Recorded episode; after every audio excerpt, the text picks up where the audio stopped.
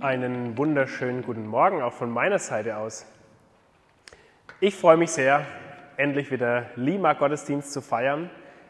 Und ich feiere das sehr, dass auch unsere Lima Gottesdienste nicht von äußeren Rahmenbedingungen abhängig sind. Egal wo wir sind, wir können zusammenkommen. Wir feiern die Gemeinschaft. Wir feiern Zeit mit Gott, Zeit miteinander. Und ich freue mich, dass wir jetzt hier in Trebesing sein können. Also für mich persönlich ist es ja quasi ein Heimspiel und das hat schon echt da was. Da kommt schon langsam Ferienstimmung auf, man hat keine weiten Wege mehr. Genau, ich weiß nicht, wie es euch geht, wenn da noch so ein Tag ist wie heute, wo die Sonne scheint. Also mir geht es richtig gut. Meer.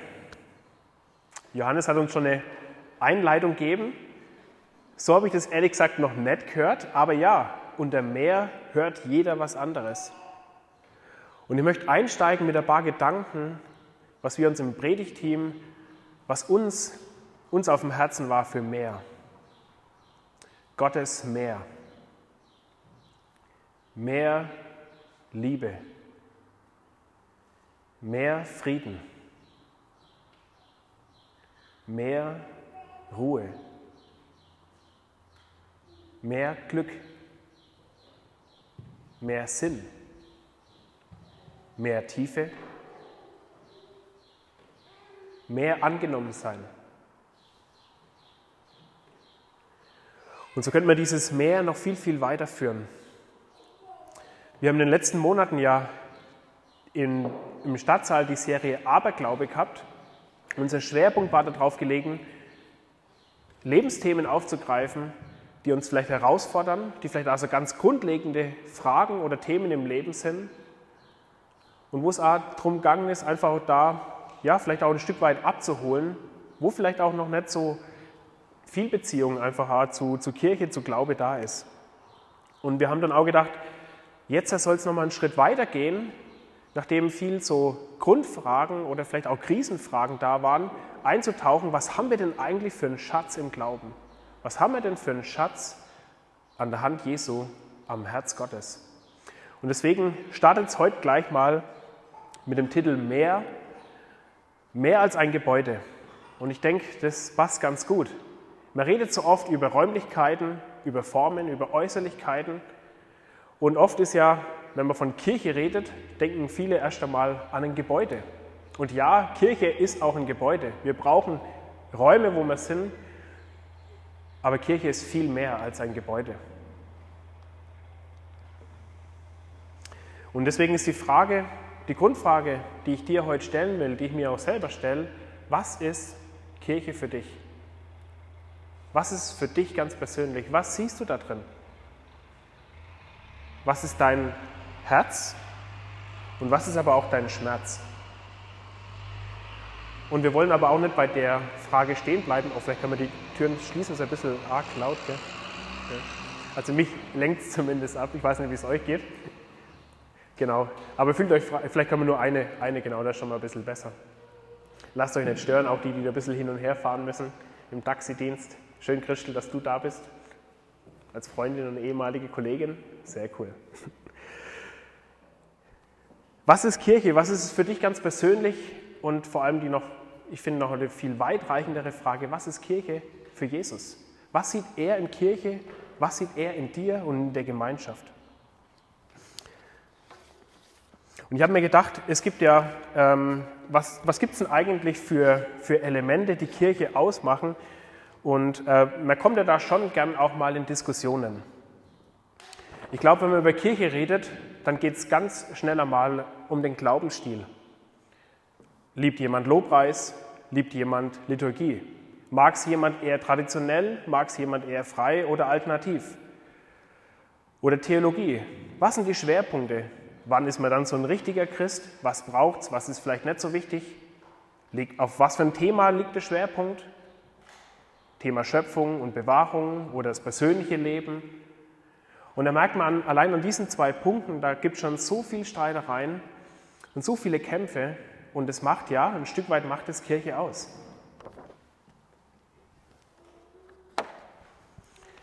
Es geht aber dabei weiter und ich möchte dir auch persönlich diese Frage heute stellen.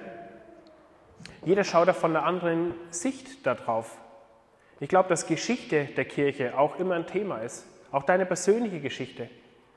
Und ich glaube, wir schauen sehr unterschiedlich darauf. Die einen schauen vielleicht drauf und haben ein großes Herz für die traditionell verfasste evangelische Kirche und sagen, hey, das ist mir richtig wichtig, deswegen ist mir dieser Glaubensstil wichtig, diese Theologie. Ich bin stolz auf diese Geschichte. Den anderen geht es genau anders. Die sagen, boah, ich trage hier so viele Verletzungen, so viele Wunden mit. Und heute kann vielleicht auch ein Punkt sein, auch mit dieser Geschichte eine Versöhnung anzustoßen. Ich merke es auch immer wieder in Gesprächen. Es ist ja gut, dass man weiß, wo man hingehört, aber wie schnell schimpfe ich über irgendwas anderes, über die Freikirchen, über die katholische Kirche. Und dann kann ich gerade so weitergehen. Es gibt ja weltweit so viele verschiedene Kirchen. Und allein in unserem westlichen Bereich, katholisch, evangelisch, freikirchlich, ähm, können wir uns schon so in die Haare kriegen. Geschichte gehört mit dazu. Und dann natürlich auch die Menschen. Kirche besteht immer aus Menschen. Und vielleicht ist da aber auch ein Spannungspunkt, dass du sagst, hey, wenn die Kirche sind, also entweder habe ich was falsch verstanden oder ich bin dann keine Kirche, danke. Wo es vielleicht einfach auch Spannungen gibt mit Menschen in einer bestimmten Kirche.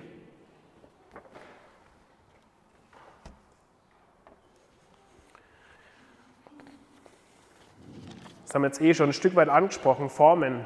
Wo wird, wird Kirche gefeiert? Wie sieht es aus? Wie ist es organisiert? Was gibt es da für Abläufe? Konfession, die Zugehörigkeit, evangelisch-katholisch haben wir schon angesprochen.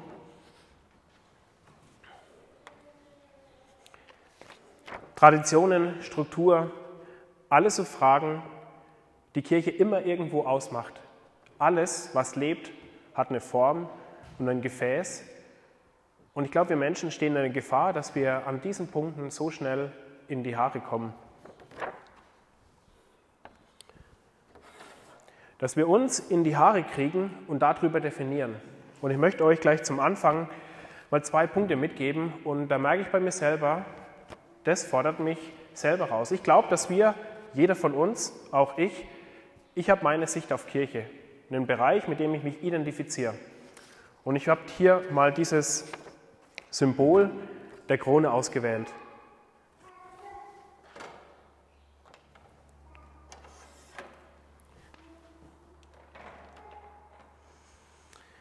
Meinen Bereich, wo ich mich zugehörig fühle, das erhebe ich, das stelle ich auf den Thron, da sage ich, das ist Kirche. Punkt. Und nichts anderes. Und dann sehe ich vielleicht andere Formen, andere Konfessionen, andere Menschen, andere Glaubensrichtungen und sage, ah, ich habe mir mal einen Fuß überlegt, da kann, man nur drauf, da kann man nur drauf treten. Soll das Glaube sein? Ist das überhaupt lebendig? Hat es überhaupt irgendwie eine Tradition? Hat es sich schon bewährt? Ist es wirklich echt? Ist es nicht eine Sekte? Wie oft hört man das? Wie oft reden wir und sind so schnell dabei, irgendwelche Stempel zu verteilen und sagen, das kann keine Kirche sein. Das ist ja wohl nicht richtig, das passt ja wohl nicht.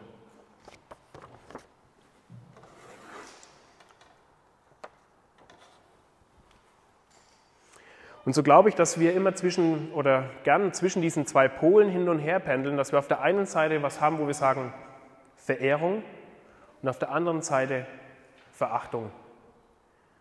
Und das Spannende ist, dass es hier, dass das nicht der Punkt ist von Kirche. Ich kann in der Gefahr stehen, was auf einen Thron zu erheben, eine Krone aufzusetzen, wo die Krone gar nicht hingehört. Und ich kann aber auch in Gefahr stehen, was zu verachten, was von Jesus unheimlich wertgeschätzt ist. Glaubensgeschwister, die auch Jesus nachfolgen, die auch Kirche sind und wo ich sage, Gott, kann sein, dass es dir wichtig ist, aber mir ist es völlig egal. Mein Glaube, meine Verehrung sollte nie einer Form, einer Kirche, einer Glaubensgemeinschaft angehören, einer Theologie, einem Glaubensstil, einer Geschichte, bestimmten Menschen, sondern die Verehrung sollte immer, und hier deswegen ist hier auch ein Kreuz in der Mitte, meine Verehrung gehört Jesus allein. Und gleichzeitig will ich mir auch vor Augen halten, was Jesus wert und wichtig ist, wofür er, deswegen haben wir das große Bild hier im Hintergrund auch, wofür Jesus sein Leben gelassen hat, was ihm heilig und wertvoll ist, mit welchem Recht kann und will ich das verachten? Deswegen auch nochmal die Frage, wo ist dein Herz mit diesen ganzen Themen, die die aufwühlen, da gehören sicher auch noch viel mehr dazu, wo ist dein Herz? Und wo ist aber auch dein Schmerz? Wo vielleicht auch so manche Abwehrreaktion oder manche Verachtung herauskommt? Und ich will jetzt aber hier auch nicht stehen bleiben bei dieser herausfordernden Frage, sondern wenn weder dieses Kirche und Formen verehren noch die Verachtung der richtige Weg ist, was kann uns dann helfen? Und ich glaube, und das ist der Punkt auch von heute, lasst uns neu staunen, was Jesus, was Gott in Kirche sieht, was es ausmacht. Wir werden das heute nicht vollständig abschließen können, aber einfach ein paar Gedanken für heute. In der Bibel im Neuen Testament gibt es sehr verschiedene Bilder, wie Jesus, wie Gott über Kirche redet. Wir finden keine Kirchenordnung, wir finden kein Kirchengesetz. Wir stoßen sehr wohl drauf, dass es sehr unterschiedliche Formen von Gemeinden gibt, auch schon in der Zeit vom Neuen Testament. Die einen sind ein bisschen organisierter, die anderen sind ein bisschen chaotischer, man könnte auch freier sagen. Die einen sind mehr geistorientiert, die anderen sind mehr schrift- und wortorientiert. Und das Gleiche haben wir bis heute auch noch. Aber es finden sich nicht diese statischen Beschreibungen, so und so muss es ablaufen und funktionieren, sondern Wesensbeschreibungen. Es ist die Rede von einer Herde. Und immer wenn ihr Schafe seht, wir sehen sie immer wieder, vor allem in der Winterzeit oder in der Übergangszeit, wenn sie dann drüben beim Wirt schreien und blöken, dann freut mich das, weil mir es daran erinnert, wir sind auch so eine Herde Gottes. Das ist ein ganz anderes Bild wie eine Kirchenordnung. Wir sind Herde. Es ist die Beschreibung von einem Volk, von einer Nation, wo es um Identität, um Zugehörigkeit geht. Es wird auch Dienstverhältnis, Stichwort Sklave und Knecht. Von der Regierung. Wir sind Kinder des Lichts. Merkt ihr was davon? Das sind ganz andere Beschreibungen. Da geht es nicht um irgendwie eine Beschreibung, sondern um ein Wesen.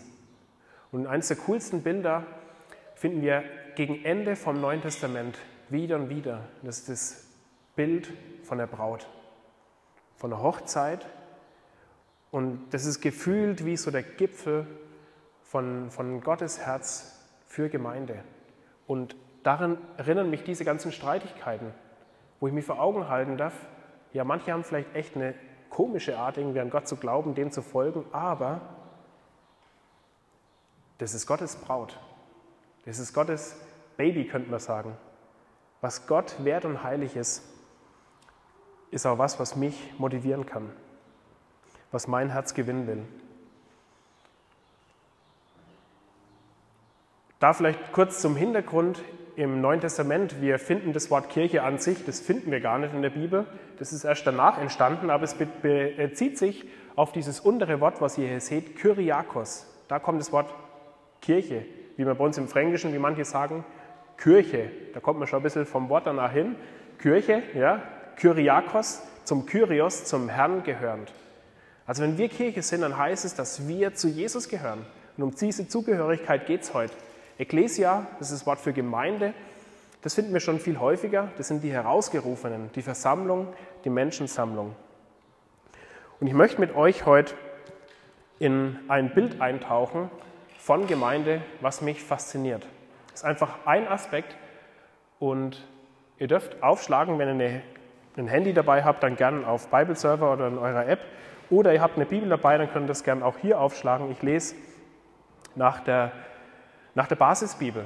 Und es ist ein unheimlich faszinierendes Bild, weil es mitten aus dem Leben kommt, aus dem Alltag.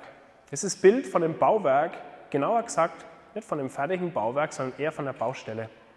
Hat jemand von euch gerade eine Baustelle daheim? Nee? Ja, okay, sehr gut. Du kannst mehr mitfühlen, Johnny. Manche, die sind auch täglich an der Baustelle, gell? die kennen sich aus mit Mörteln und dem ewig beständigen Beton. Wer da drin ist, der hat viel greifbarer diese, diese Bilder vor Augen. Und ich möchte lesen über diese heilige Baustelle Gottes.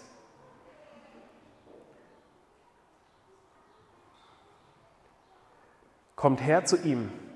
Er ist der lebendige Stein, der von den Menschen verworfen wurde. Und hier geht es um Jesus. Aber bei Gott ist er erwählt und kostbar. Lasst euch selbst als lebendige Steine zur Gemeinde aufbauen. Sie ist das Haus, in dem Gottes Geist gegenwärtig ist. So werdet ihr zu einer heiligen Priesterschaft und bringt Opfer dar, in denen sein Geist wirkt. Das sind Opfer, die Gott gefallen, denn sie sind durch Jesus Christus vermittelt. Deshalb heißt es in der Heiligen Schrift, seht, Ich lege auf dem Berg Zion einen auserwählten, kostbaren Grundstein. Wer an ihn glaubt, wird nicht zugrunde gehen. Für euch ist er kostbar, weil ihr an ihn glaubt. Aber für diejenigen, die nicht an ihn glauben, gilt, der Stein, den die Bauleute verworfen haben, ist zum Grundstein geworden. Es ist ein unheimlich spannendes Bild. Und eins stellt Petrus von vornherein fest. Alles beginnt mit Jesus.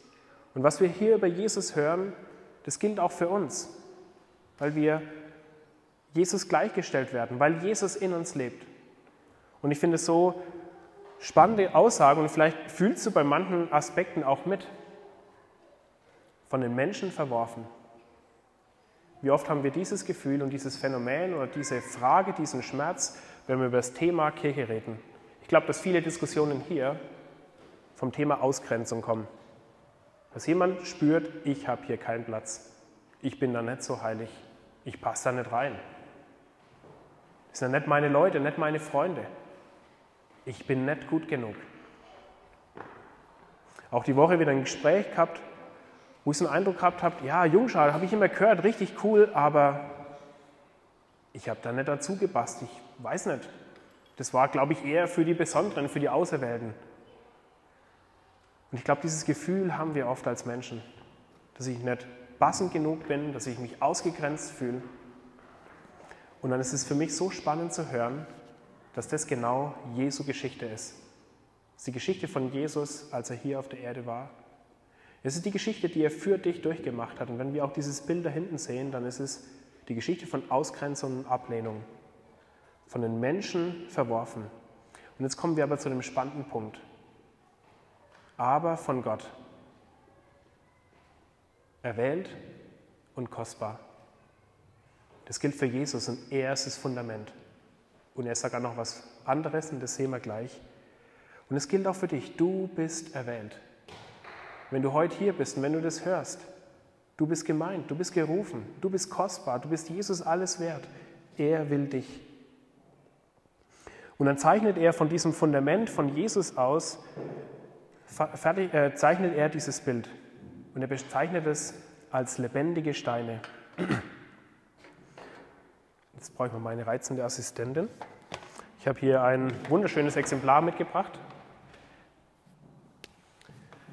Ein Stein, frisch aus unserer Mauer rausgefallen, weil da so ein Nussbaum wächst oder irgendwie sein Unwesen treibt in der Kirchenmauer draußen, der reißt den ganzen Teer draußen auf. Und dann fallen die Steine raus. Und ich finde es so ein spannendes Bild. Da entsteht eine Lücke und diese Mauer ist nicht mehr vollständig, weil, weil da Steine fehlen. Und wenn du nicht Teil von der Gemeinde bist, von der Kirche Jesu, dann fehlt da was. Und vielleicht fragst du dich aber auch, was bin ich denn für ein komischer Stein?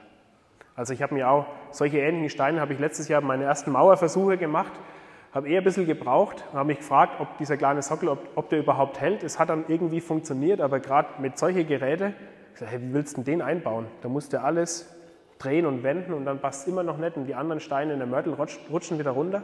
Und vielleicht fragst du dich das auch. Was bin ich denn für ein komischer Stein? Wo passe ich denn rein mit meinen falschen Rundungen, mit meinen Ecken und Kanten, die die anderen stoßen? Aber seht ihr das? Mich erinnert dieser Stein auch an was anderes. Irgendwie mit viel Fantasie hat er auch ein bisschen die Form von dem Herz. Vielleicht von der Leber. Keine Ahnung, ich lasse eurer Fantasie freien Lauf. Und Petrus redet hier nicht von irgendwas Fertigen, was, was fertig final bearbeitet ist und für immer perfekt ist und eingegossen wird, sondern lebendige Steine. Du bist ein lebendiger Stein. Und Gott will dich einbauen und will ein Gebäude bauen. Nicht ein totes Gebäude, sondern wie sagt er hier?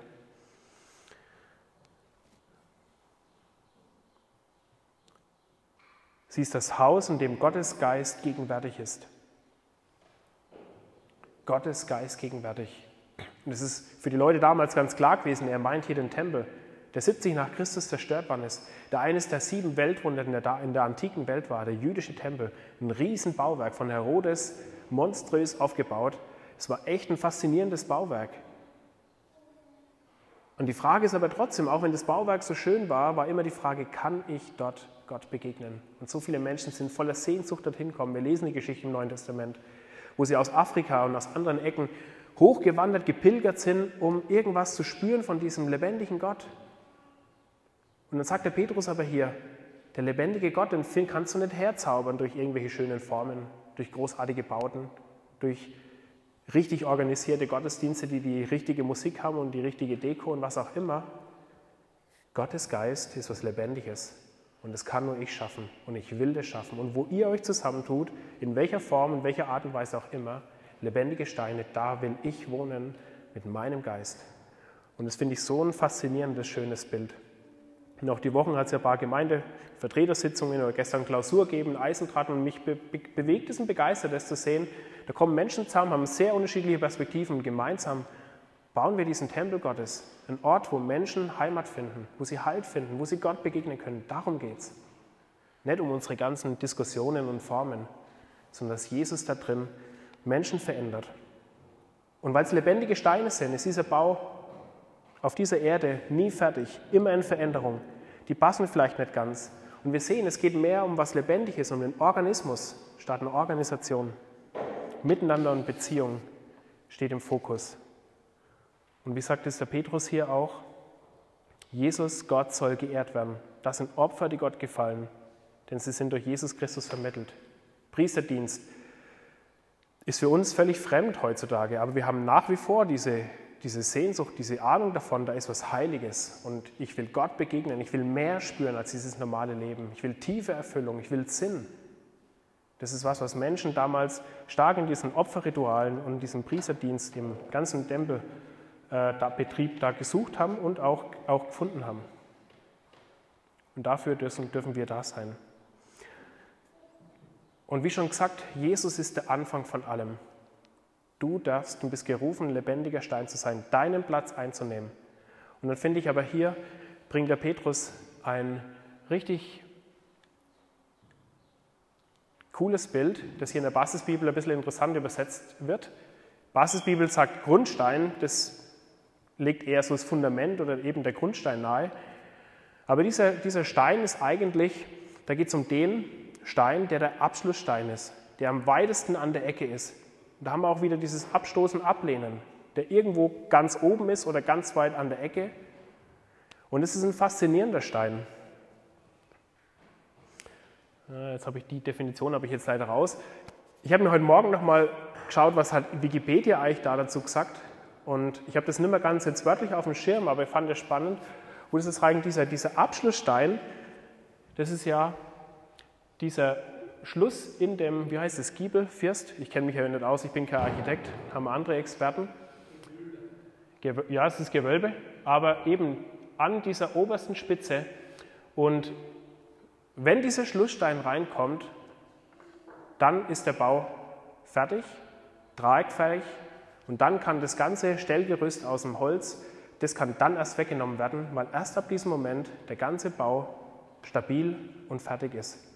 Und auch wo sie gesagt haben, du kannst diesen Schlussstein, den kannst du nie vorher fertig machen, der muss immer angepasst werden. Der ist immer ein Original.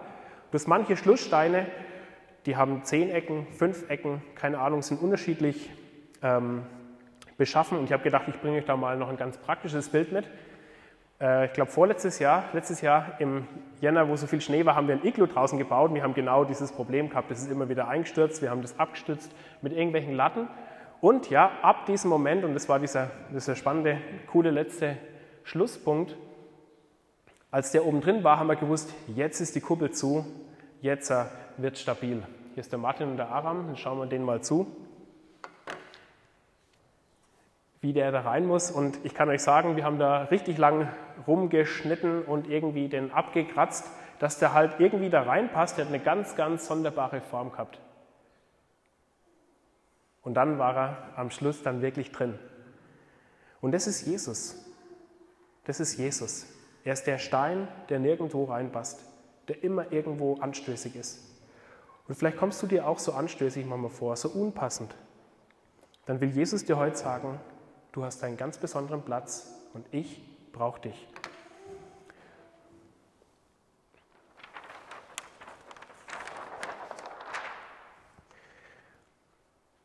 Das sind die Schlagworte hier aus diesem Text, wie Gott, wie Jesus Gemeinde sieht. Und das finde ich so ein schönes Bild. Du bist erwählt. Gemeinde ist kostbar. Gottes Geist ist gegenwärtig. Eine heilige Priesterschaft, ein erwähltes Volk, königliche Priesterschaft, heiliges Volk. Mit dem Auftrag, die großen Taten Gottes zu verkündigen. Damit bist du gemeint. Du bist gerufen aus der Finsternis ins Licht. Und Jesus legt es drüber über unsere ganzen Diskussionen und sagt, verehrt nicht die Formen, verehrt nicht euch selber, verehrt nicht euch als Steine, gebt mir eure Zuneigung, eure Liebe, ich gebe euch diese Wertschätzung. Und deswegen will ich dir eine Challenge mitgeben. Wir haben jetzt keine interaktiven, keinen interaktiven Part hier im Gottesdienst, den überlasse ich dir ganz persönlich. Heute mal die Augen offen zu halten, vielleicht gehst du heute noch spazieren. Halt die Augen offen nach einem Stein, der muss ja nicht so groß sein wie der.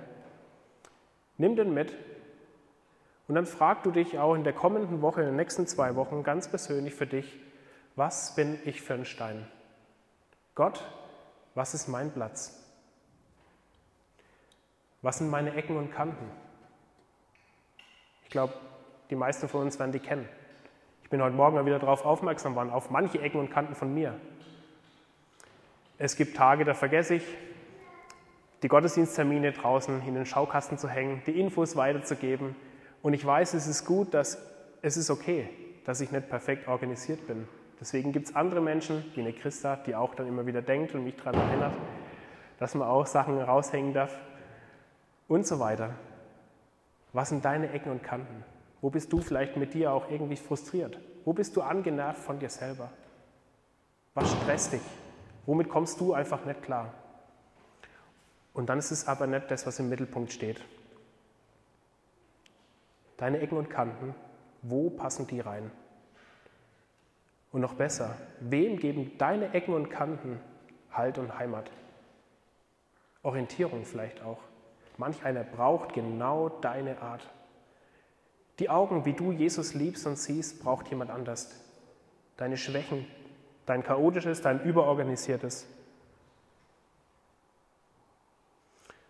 Und die Königsfrage, wie machen deine Ecken und Kanten Jesus groß? Also heute Stein suchen gehen und dann frag dich, was sind meine Ecken und Kanten? Wo passen sie rein? Wem geben sie Halt und Heimat? Wie machen sie Jesus groß? Ich lade euch ein, unter diesem Aspekt und Blickpunkt gemeinsam zu beten, mit dem Gebet, was Jesus uns gegeben hat als einen großen Schatz.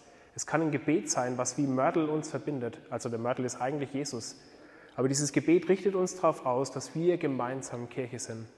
Ein heiliges Gebäude, was lebt, was nie fertig sein wird, was immer eine Baustelle ist, aber eine heilige Baustelle, wo Gott drin zu finden ist und zu begegnen ist. Ich lade euch ein, gemeinsam zu beten, das Vater unser. Ich habe gehört. Singen? Ja, probieren wir singen.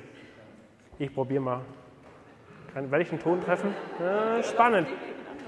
Ja, Ecken und Kanten, Schwächen und Stärken. Naja, es ist gut, dass andere das besser können, glaube ich. Aber ich klinge mich gern mit ein, mit meinen Ecken und Kanten. Lasst uns gemeinsam beten und ich finde es an der Stelle einfach so cool. Ich habe das die Woche von jemandem gehört und das fand ich so besonders. Ich gesagt, auch wenn es manchmal vielleicht sich nicht ausgeht mit Kirche gehen, immer wenn die Glocken läuten zum Vater unser am Sonntagmorgen, dann halte ich daheim inne und bete auch mit. Halt stille und das verbindet mich und ich finde es so cool. Es verbindet mich mit der Gemeinde Jesu, die weltweit jetzt Gottesdienst feiert. Deswegen finde ich es so schön, dass Glocken läuten, auch zum Vater unser, am Sonntag zum Gottesdienst. Lasst uns gemeinsam beten.